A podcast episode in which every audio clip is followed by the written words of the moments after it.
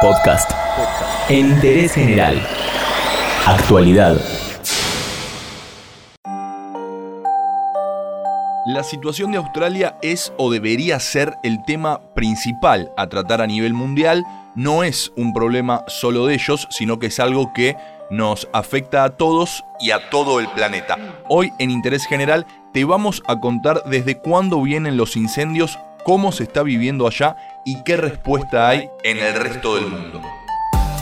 ¿Qué está pasando en Australia? Es temporada de incendios forestales. Los focos empezaron en septiembre de 2019 y todo fue empeorando cada vez más hay tres ejes principales que los alimentan. El aumento de la temperatura, que por momentos llega a los 40 grados, los fuertes vientos que facilitan el desplazamiento de las llamas y las sequías que hace años padece el país. Esa es la combinación perfecta para que se sigan intensificando los incendios.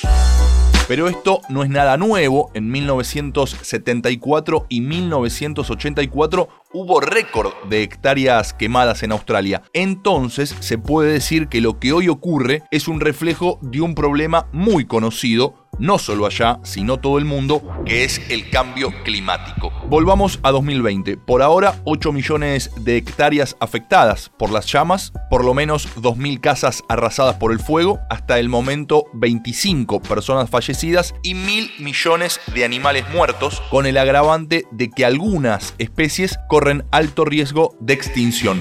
No tanto por los koalas, como se está diciendo mucho últimamente, sino por los marsupiales que ya estaban en una situación complicada incluso antes de esta temporada de incendios. La zona más afectada es la del sureste y eso sí coincide con lo que ocurrió en las décadas del 70 y del 80. ¿Qué es lo que se está haciendo allá?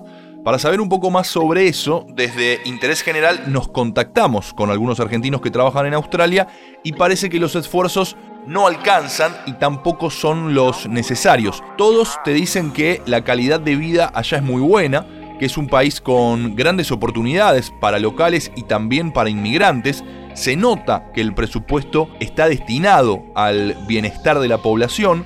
Cuentan que se ve reflejado en el transporte, en el sistema de salud y en los salarios que son muy buenos. Pero parece que la cuestión del cambio climático pasa de largo dicen que un poco el primer ministro se hace el boludo, porque si bien Australia ratificó el Acuerdo de París, hay que decir que su propuesta de reducción de emisión de gases fue considerada insuficiente.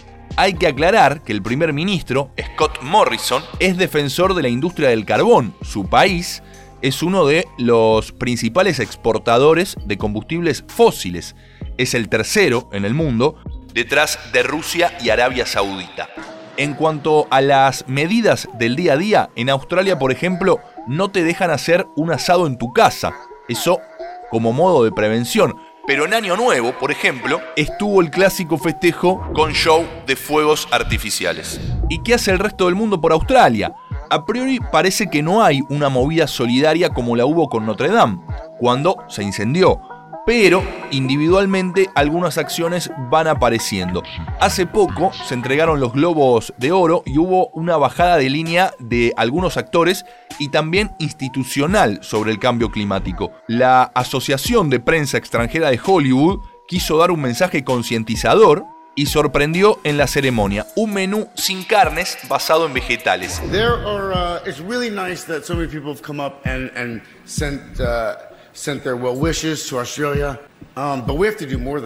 Y también fueron apareciendo otros gestos. Actrices, jugadores de NBA y también de tenis empezaron a donar dinero. Pero tal vez la movida más curiosa es la de la afamada actriz porno Riley Red, que está vendiendo fotos de ella desnuda a 10 dólares para donar lo recaudado. En dos días juntó 5 mil dólares y cuando se conoció la movida, a lo largo de una semana recaudó 700 mil dólares. Australia está en llama hace meses, no es la primera vez, pero igual parece que la situación sorprende. ¿Qué pasó? ¿Qué se hace? ¿Y cómo reacciona el mundo? De eso hablamos, aunque sea brevemente, en interés general. Entérate de esto y muchas cosas más y muchas cosas más en interésgeneral.com.ar.